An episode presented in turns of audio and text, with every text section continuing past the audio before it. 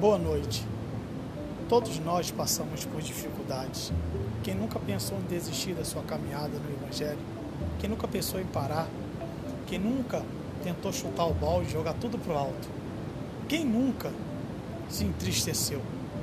Podemos nos entristecer, podemos pensar em desistir, podemos pensar até mesmo em parar.